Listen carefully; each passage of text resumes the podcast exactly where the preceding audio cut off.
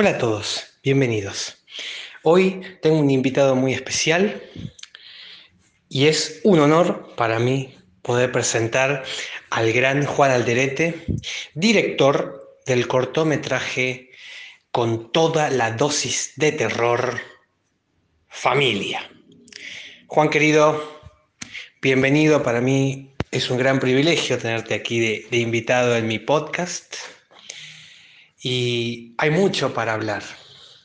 Primero en principal me gustaría comenzar que hablemos sobre tu corto, cómo nació ese concepto y también uno puede decir y retrotraerse ¿no? a aquellos eh, cortometrajes así que, que, están en el borde así de lo, de lo clásico, el hecho de la máscara, y también me lleva a esa magia, ¿no? De, ir al videoclub.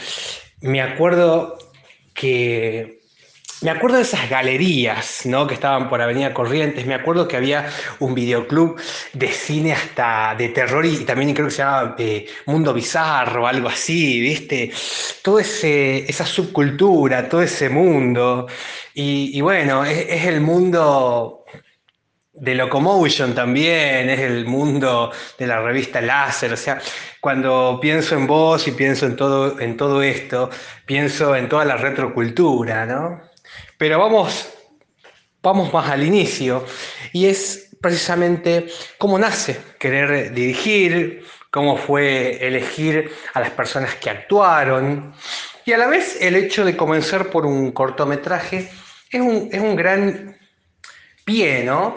Porque en esa pequeña duración, esos menos de cinco minutos, ya hay una declaración de principios, ya hay un concepto completo de lo que vos querés, de lo que vos soñás, hay una idea, una ensoñación onírica de las verdades, ¿no? Y de la intensidad con la que vos te estás presentando. Pero bueno, dejo todo tuyo. Y bueno, veamos con qué nos vas a sorprender y con qué historia nos vas a traer, Juan querido. Hola David, ¿cómo estás? Acá te Juan te habla. La verdad que es un honor y un privilegio estar acá en tu podcast. La verdad que estoy muy contento y muy feliz de poder estar acá charlando con vos, charlando de mi corto, de mi corto familia, también de algunas otras cositas. La verdad me pone muy contento todas las cosas que decís, eh, pero te voy a contar, te voy a contar cómo nació esto porque es una historia muy interesante. La idea de, filmar un cortometraje nació en el año 2020, en la época cuando vino la pandemia. Eh, me acuerdo que era una, era una tarde, en ese tiempo yo estaba viendo en Netflix la serie Dark, la de los viajes en el tiempo. Y pasaba, bueno, como nos pasó a muchos, que de repente había que hacer la cuarentena, cada uno estaba en su casa. Y yo notaba que eso se, reflejaba mucho en las redes sociales y estaba medio, medio aburrida la cosa, porque cada uno no tenía mucho para hacer, para contar, más que quedarse en su casa y, y esperar que pase el tiempo. Este, y bueno, aquí en mi casa, bueno, estaba eso, recuerdo que hubo como dos semanas así, que estábamos solos, sin mucho que hacer.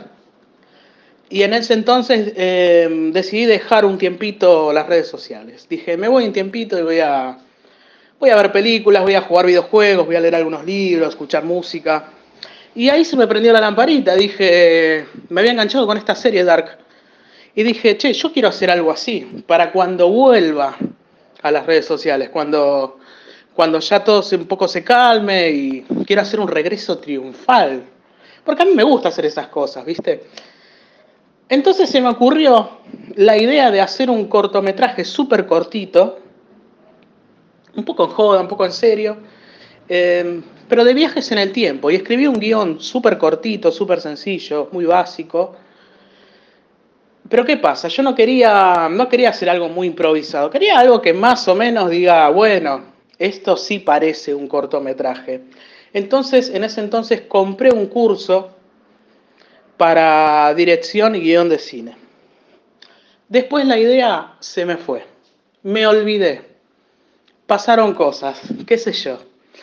Hasta que llegó 2022. Y ahí dije, che, yo quiero retomar con esto, porque lo dejé muy, eh, lo dejé en la nada, había escrito otro guion más que quedó también encajonado. Y estamos a principios de año, se lo había comentado a, a mi novia, Carla Munafo, ella es actriz y profe de, profe de teatro. Y me dijo, dale Juan, tenés que hacerlo. Y la verdad que tenía razón. Así que todo lo que tenía hecho, lo saqué y escribí un guion nuevo, un guion de terror. ¿Por qué de terror? Bueno, en los últimos años me hice muy fanático del género y quería hacer algo clásico, como vos mencionabas, algo sencillo, pero algo que tenga la chance de hacerse viral, adaptado a los tiempos que corren. Por eso la elección de que está hecho en pantalla vertical para celulares, que dure menos de tres minutos, que sea sencillo y todo está pensado de, de, la manera de que adaptado a las cosas que yo tengo disponibles. Por eso también se usa mi casa. Los actores, bueno, es como dice el corto, es mi familia. El asesino es mi papá, eh, con quien actúa conmigo es mi hermana. Eh, la, la persona que filma es mi otra hermana y quien ilumina es, eh, es mi cuñado, que justo el, el día que filmamos eh, vino de visita y, y, bueno, le hicimos trabajar para, para iluminación. Yo ya tenía todo, tenía escrito el guion, había hecho el curso, me decidí, dos años después lo hice, lo terminé, y eso que hice en el curso fue la base de lo que, de lo que hicimos en familia. Así que tomamos todos los elementos, la casa, los actores éramos nosotros mismos. Produje todo junto a mi novia, quien me ayudó en el guion, con quien fuimos a comprar las máscaras, que creo que fue el único gasto que hice. Y después todos los elementos, todo lo que teníamos a mano. Así que filmamos una noche eh, de 12 a... Creo que fue el primero de octubre de 2022, de 12 a 2 de la mañana, una cosa así. Dos horas de rodaje, fue... Eh, fue una gran experiencia. Eh, fue difícil, dirigir es bastante más difícil de lo que parece, pero fue muy satisfactorio. La verdad que estoy, estoy contento con los resultados. Y bueno, cuando llegó al estreno quizás, eh, quizás no, no, lo vio tanta gente como yo esperaba, pero es lo de menos, porque el verdadero objetivo acá fue hacerlo, fue lograrlo y además eh, que, sea como una, una prueba para saber cómo es dirigir, porque en un momento empecé a pensar, quizás estaría bueno estudiar cine, pero yo no sé nada de, de cine en el sentido de, de, de, crear cine. Porque uno puede ver muchas películas, pero ponerse del otro lado debe ser complicado. Y esta fue como una prueba de fuego. La prueba para mí salió bien. Hay un montón de cosas, claro, que hay que, hay que mejorar, hay que aprender, pero la verdad que muy contento con el resultado, muy feliz y bueno, espero que sea el punto de partida para lo que se viene más adelante. Es increíble escucharte, Juan querido. Es extraordinario el hecho de que haya sido hecho a la vez por la misma familia, eh, cada detalle autogestionado, esa alma del under, esos, esos valores clásicos. Me pareció extraordinario escuchar cada detalle que has contado. El hecho también de, de la máscara, ¿no? Ese concepto que es ultra fuerte, porque el que está detrás de la máscara puede ser cualquier persona, ¿viste? O sea, ponerse la máscara es, es muy fuerte, porque trasciende el tiempo, o sea, ya te está dando como un preconcepto, ¿no? De, de esa intensidad y el hecho de que te pongan la máscara, ¿viste? Es muy fuerte, muy potente, y ahora enterarse que toda tu familia es la que participó, eso también le da como un plus, ¿no? Y, y espero que se vengan mucho más, más cortos, ¿no? Hay que, hay que Es más, tendríamos que, tendríamos que hacer algo, en algún momento hay que hacer como un corto, no sé, musical o algo, porque hay que, hay que hacer algo, algo más, ¿viste?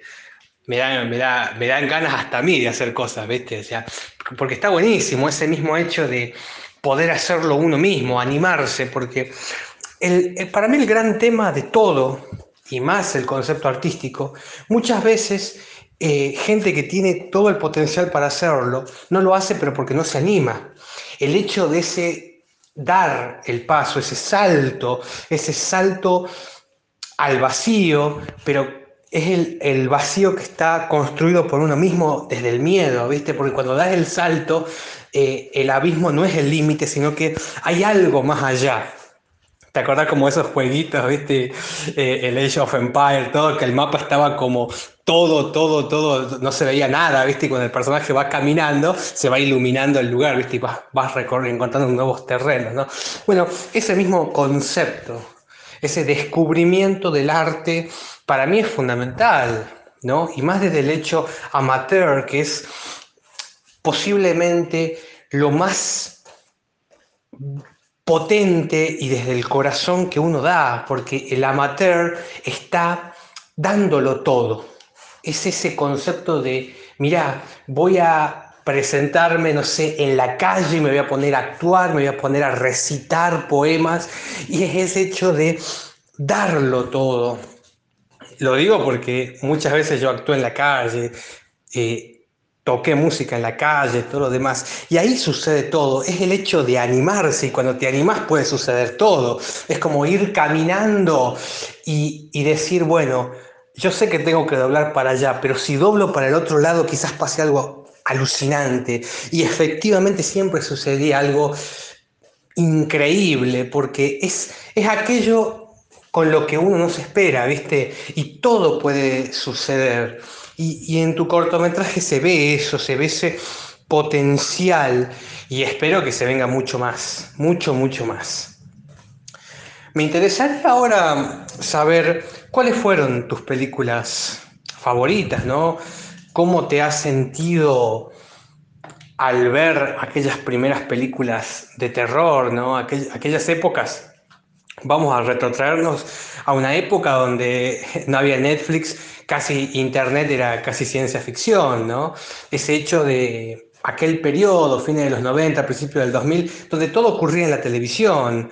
Eh, está bien, estaban los videoclubs, pero uno no, siempre podía ir, sino es el hecho de esperar, ver los canales de cine, sorprenderse con lo que uno va a venir. Y, yo creo que eso también tiene que ver con eh, otra puerta que vamos a abrir ahora y es eh, la mítica época de Locomotion, la mítica época de las revistas. Pienso cuando yo volvía del colegio y prendía la TV y miraba Locomotion y era ver la sobredosis de anime como corresponde, pero también ver el arte de cortometrajes, el arte musical, el arte visual, el diseño gráfico y a la vez las grandes revistas, pienso en, la Láser, pienso en la Nuke, pienso en la RAN, y, y, una cantidad ilimitada. O sea, el arte estaba constantemente en ese periodo. Los kioscos eran, pero parecían catálogos de arte, ¿me entendés? Y yo creo que eso también tiene mucho que ver, bueno, ni, ni, qué hablar de Camelot, ¿no? La leyenda de, la leyenda de Gerardo, ¿no? Con sus artbooks, cuando los presentaba en el Club del Anime. Bueno, prender la TV y ver el Club del Anime, ver la Mariela Carril, o sea, e, era una época donde estábamos bombardeados de arte por todos lados. Y yo creo que es natural, si nosotros estamos haciendo arte ahora, ¿no? es porque hemos crecido en un periodo en el que el arte y la magia, la ensoñación y aquellos deseos de lo eterno estaban en cada lugar y en cada momento. Así que todo tuyo, querido Juan, quiero que me cuentes cómo fueron aquellas influencias en tu vida.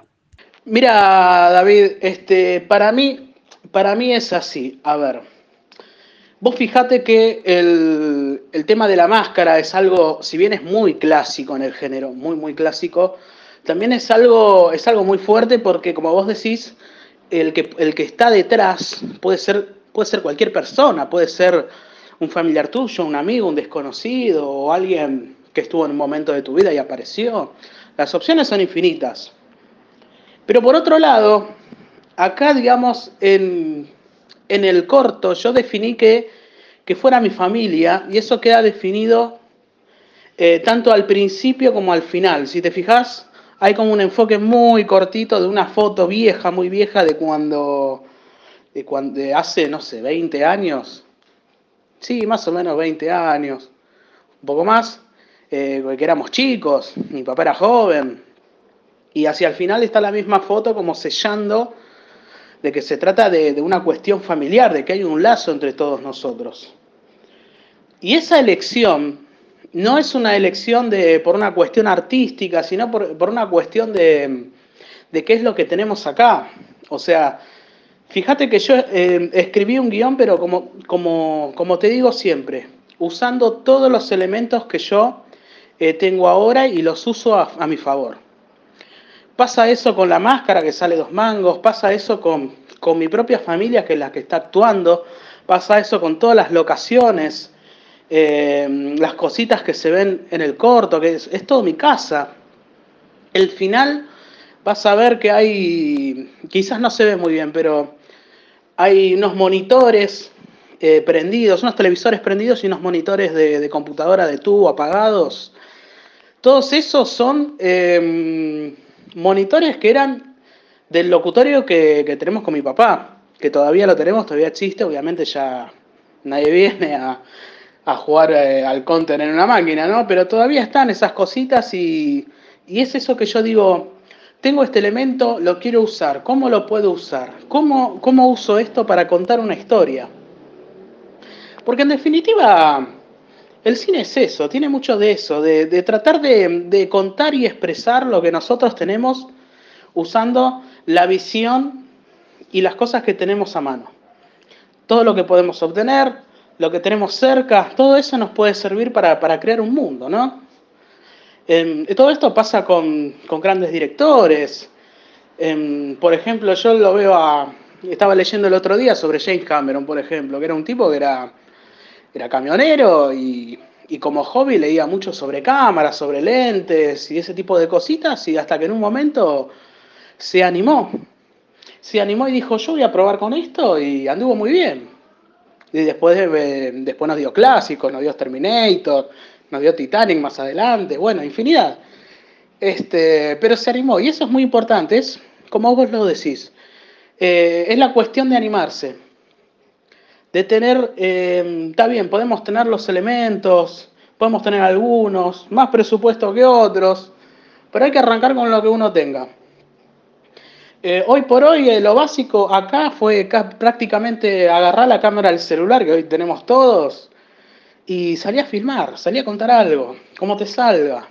Todo eso se puede mejorar, em, se pueden aprender nuevas cosas, pero la cuestión es animarse.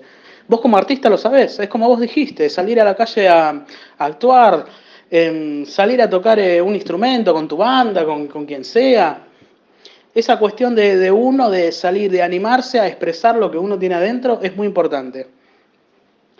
Ahora, este, películas que me hayan influenciado, que me hayan gustado. Mira, te voy a decir, em, en general, te puedo decir, qué pregunta difícil, porque la he pensado más de una vez. Pero si vamos a hablar de lo que es del terror, porque es, eh, es un poco a lo que busqué, este, a mí me gusta mucho la saga de Halloween, de Mike Myers, me parece una saga muy divertida, que me daba un poco de cosa cuando yo era chico, pero la que más, más, más me gusta, este, que siempre me dio, me dio bastante miedo y un poco de risa, es, eh, Freddy Krueger, porque es, es una saga que es, eh, es terrible lo que te puede pasar en los sueños, ¿no? Eh, para mí es un tema, un tema que me encanta, el tema de los sueños, el tema de los viajes en el tiempo también, bueno, bueno, eso ya lo, tenemos para más adelante, eh, pero también esa ironía que tenía, que tenía el personaje antes de matar a sus víctimas. Pero no es solamente eso. Yo creo que, como vos decís, el arte está en todos lados. Estoy convencido de eso. Pero algunos eh, quizás lo, lo, empezamos a desarrollar un poco más, más adelante. Por ejemplo, yo cuando era chico, como tantos de nuestra generación, me encantaba la revista Láser, la revista Otaku, estaba Nuke también. Eh, habían otras más, de otros nombres que no me acuerdo. Mira, hasta hace muy poco yo las coleccionaba. Y desde esa época empecé a agarrar el gusto por la lectura y la escritura. Y fíjate que es tanta la influencia, en principal de la revista Láser, de las notas de Leandro Berto, eh, mucho uso de los puntos suspensivos incluso, eh, influenciaron para que yo empiece a escribir eh, reviews de juegos, de películas, cosa que todavía sigo haciendo cada tanto, y esa cosa de la escritura, fíjate hasta dónde me llevó, a, a hacer algo nuevo para mí, que es escribir un guion, un cuento, cosas cortitas. Todas esas cosas nos influencian muchísimo y es muy importante tenerlas presentes. Porque fíjate que no soy el único. Vos vas por las redes sociales y cuántas personas tenés que escriben, que, que hacen reseñas, eh, de todo en general, que ahora está como mucho más normalizado. Y cuando empezás a, a indagar en las personas así de treinta y pico, este, un poco más, un poco menos, te das cuenta que, que hay una gran influencia de parte de, de todas las revistas de la, de, de, de década del 90. Que vos, vos sabés, en esa época este, era la para mí fue una de las, no sé si la época dorada, pero fue un momento muy fuerte, había de todo para leer. Era un, ir a un puesto de diario era un festín, había, había revistas por todos lados, este, no solamente de las revistas grandes, de las editoriales grandes, grandes sino de otras más, más chiquitas. Mira, el que sabe mucho de esto, que ya lo has entrevistado, este, Hernán Panesi la tiene clarísima, sabe mucho de esto y lo sabe muy bien. Este, para mí sí fue una, una época dorada y hay mucha influencia de todo ese momento en la gente de hoy. Totalmente de acuerdo con tus palabras. Y mencionaste al gran Hernán Panesi, un amigo querido, hermano del alma, eh, maestro de la retrocultura y, la, y todo el mundo pop. Así que es una gran alegría que lo hayas nombrado. Y para ir dando un cierre, me gustaría saber qué va a deparar para Juan este 2023. ¿Se vendrá algún cortometraje? ¿Se vendrá algo? Eso me encantaría saberlo, ¿no? Y también me gustaría que para la gente que nos está escuchando y que quiera comunicarse con vos, me gustaría que puedas dar tus redes sociales, a dónde te pueden escribir y, vaya uno a saber la magia de las redes sociales con quienes te conecta, ¿viste? Porque comienza todo como una raíz de un árbol, como resomas sin equidistancia alguna, ¿viste? Somos como árboles, ¿no? Somos como esas raíces que cada vez se van conectando, conectando y, este mundo de la red, ¿no? Va uniendo a todos los que hemos sido de la generación Locomotion, como me gusta nombrar a, a todos nosotros, a todos los retroculturales, a los nostálgicos. Panesi una vez dijo, las viudas de Locomotion. Así que bueno, Juan querido, fue un honor para mí y un gran privilegio haber contado con tu presencia en mi podcast. Todo tuyo, las palabras finales. Bueno, primero que nada le mandamos un saludo grande a Hernán Panesi, que es una eminencia de la cultura pop, de todo lo retro. Y bueno, sí, somos todos unas viudas de Locomotion, porque es así. Qué épocas cuando estaba ese canal, me acuerdo que me quedaba hasta las 12 de la noche y tenía la videocasetera ahí preparada, me la pasaba comprando cassette vírgenes para ir grabando todas las películas, las de los fines de semana, que pasaban novas, pasaban Akira, me acuerdo, y bueno, un sinfín de, de series y películas que no pasaba en ningún otro lado, la verdad que nos definió mucho Locomotion, ¿eh? porque, mira, es como, es como decíamos anteriormente, es, eh, justamente es un canal que, que hacía algo totalmente distinto y eso que hacía no, nos definió un poco a nosotros, a nuestra generación. Y también eh, nos define cuando nosotros tratamos de, de, hacer arte como nos sale, con lo que tenemos. Porque nos queda, nos queda mucho de la idea de ese canal. Este, con lo que se viene, y mirá, hay lo único certero es que hay ganas de hacer un nuevo corto para este año. Este, no, no te puedo decir ni dar una pista sobre qué, porque realmente yo tampoco lo sé. Eh, la idea principal es, seguir estudiando acerca de cine. Este, seguramente haga más cursos. Algo ya tengo viste o viste, pero todavía no, no, quiero detallar mucho. Pero sí la idea es eh, más adelante hacer algo nuevo obviamente aprender para hacer algo mejor, algo que, genere más impacto, algo que le guste a la gente. Sí, sí, sí. Eh, siempre eh, hay que ir para adelante. Para los que quieren seguirme en mis redes, estoy en Twitter como Alderete Juan OK, estoy en Instagram como Alderete Juan OK, estoy en Facebook como Juan Alderete.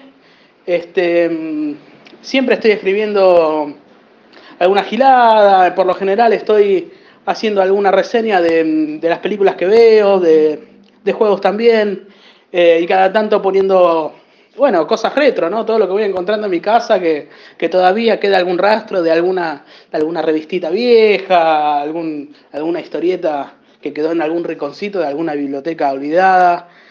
Este, siempre voy posteando esas cosas y, y siempre está bueno compartirlas. Así que recuerden, me buscan como Alderete Juan OK y me van a encontrar.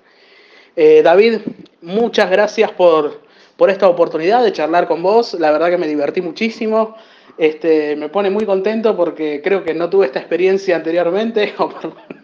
Entonces eh, es algo nuevo para mí, pero la verdad que es un placer. Te mando un abrazo grande y un saludo para la gente. Le quiero decir esto, síganlo David, sigan a sus podcasts porque hay gente maravillosa que le están entrevistando Así que háganme caso, síganlo y también síganme a mí, por supuesto. Te mando un abrazo grande, David. Gracias por todo.